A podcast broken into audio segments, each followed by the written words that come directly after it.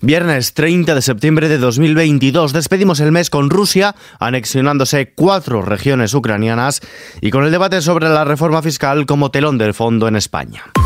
ISFM Noticias con Ismael Arranz. ¿Qué tal? El presidente de Rusia, Vladimir Putin, ha firmado los tratados de anexión con los líderes de las regiones ucranianas ocupadas de Donetsk, Lugansk, Gerson y Zaporilla. Los resultados de los referendos han sido claros. El pueblo ha hecho una elección. Es una elección clara. Tras la firma, Putin ha pedido a Ucrania que cese de inmediato el fuego y promete que defenderá el territorio ruso con todos los medios. Tanto Estados Unidos como la OTAN han mostrado su compromiso firme con la soberanía y la integridad territorial ucraniana tras la anexión por parte de Rusia de estas regiones ocupadas. Por su parte, el presidente ucraniano Volodymyr Zelensky anuncia que su país presentará una solicitud para ser admitida en la OTAN por el procedimiento de urgencia. Zelensky señala que de facto Ucrania ya está de camino a convertirse en miembro de la Alianza Atlántica y ha demostrado su compatibilidad con sus estándares militares que son reales para Kiev, tanto en el campo de batalla como en la interacción con sus aliados. Aquí en casa, en España, el líder del Partido Popular, Alberto Núñez Feijóo, ha acusado al gobierno de Pedro Sánchez de perseguir a los que llama ricos con su propuesta basada en el populismo fiscal y ha avisado que con su nuevo impuesto beneficia a Portugal, donde el socialista Antonio Costa aplica un plan fiscal más atractivo que va en dirección contraria. Además, ha criticado que el Ejecutivo se olvide de las clases medias, ha alertado de que las medidas anunciadas por la ministra de Hacienda María Jesús Montero incurren en una invasión de competencias autonómicas e inseguridad jurídica. Se olvidan en España las rentas medias, como si no estuviesen padeciendo también la inflación. A los que no se le bajan los impuestos ni en el año 22 ni en el año 23, o al menos que sepamos. Por su parte, Yolanda Díaz ve clave el acuerdo fiscal y pide al Partido Popular que esté a la altura. La vicepresidenta segunda y ministra de Trabajo y Economía Social ha defendido que el acuerdo entre los socios de gobierno sobre la política fiscal es clave para el país y por ello ha pedido al Partido Popular que esté a la altura de las circunstancias y que lo respalde. A clave que a oposición entenda que estamos en crise. E o que lle pediría en Galicia ao señor Feijó é que estea á altura das circunstancias.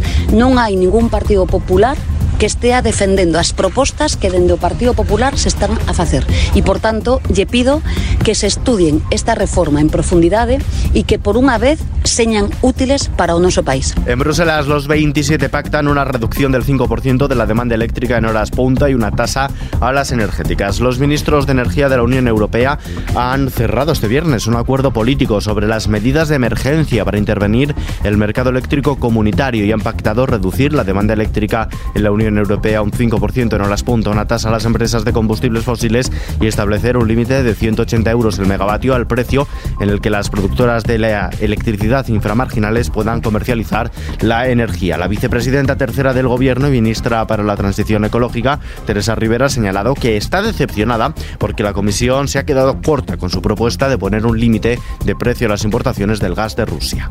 Hoy nos salimos con una conclusión definitiva en un texto que pueda ser implementado inmediatamente, pero sí espero que podamos salir con una orientación muy clara sobre qué, ocurre, qué hacemos con respecto a ese precio, ese corredor de precios o ese índice que se tome como referencia en Europa en sustitución de algo que ya no responde a la realidad.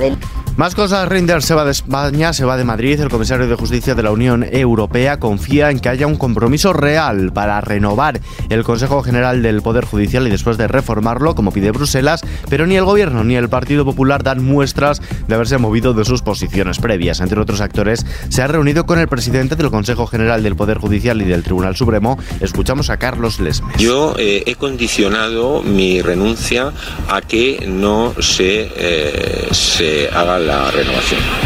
Y por lo tanto, a día de hoy todavía tengo confianza y a raíz precisamente de la visita del señor Reinders que, que vuelvan a encontrarse y que desatasquen esta situación porque la situación es ya muy grave.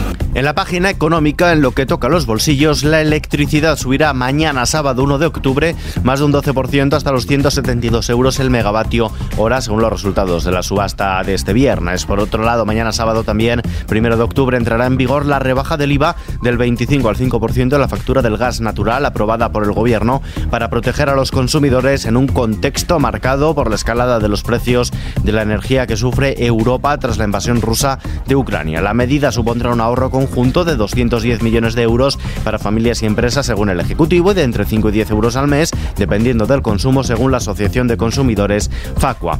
En la bolsa el IBEX 35 ha subido este viernes el 0,91% a pesar de que la inflación media de los países del euro ha llegado al 10% por primera vez en la historia y rompe una racha de 8 jornadas consecutivas de caídas debido al temor de los inversores a un empeoramiento de la economía. El índice del mercado, el IBEX 35, ha avanzado hasta cerrar en los 7.366 puntos, nivel de noviembre de 2020. Más cosas, el año hidrológico que comenzó el 1 de octubre de 2021 y que finaliza hoy acabará como el segundo o el tercero más seco de España desde que hace 60 años comenzaran sus registros, según ha informado la Agencia Estatal de Meteorología, que señala que la posición que ocupe finalmente dependerá de los tres días que faltan por contabilizar en este balance anual. Veamos ahora la previsión del tiempo. El frío de las últimas horas será pasajero por la llegada de una masa de aire cálido que favorecerá un fin de semana soleado y con ascenso generalizado de las temperaturas, sobre todo en puntos de Almería, Badajoz y Teruel, donde alcanzarán los 30 grados, incluso los 34 en Sevilla y Granada. El veranillo de San Miguel llega con dos o tres días de retraso, pero llega y dejará el domingo temperaturas también máximas en clara tendencia ascendente superiores a los 34 grados en los valles del Guadiana y del Guadalquivir. Y terminamos.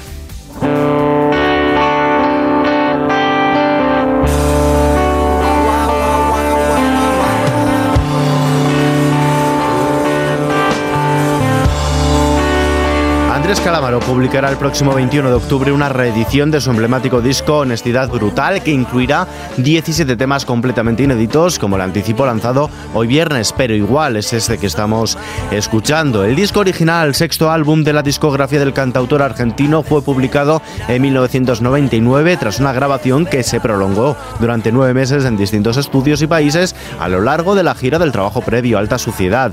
Entre los 37 temas de esa primera edición se encontraban títulos como te quiero igual, Maradona o el Día de la Mujer Mundial. Bajo el título Honestidad Brutal Extra Bot verá ahora la luz de la edición digital con una caja de 6 CDs que contendrá el álbum original masterizado así como el disco versión original con las primeras grabaciones realizadas en mayo de 1998 y ya publicado en vinilo en el Record Store Day el año pasado.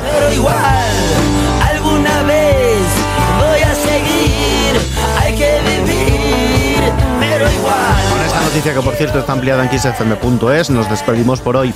Información actualizada a las 24 horas del día, los boletines horarios de XFM y ampliada aquí en las ediciones de sábado y domingo de nuestro podcast XFM Noticias. Gustavo Luna en la realización y doblaje. Un saludo de Ismael Arranz. Buen fin de semana.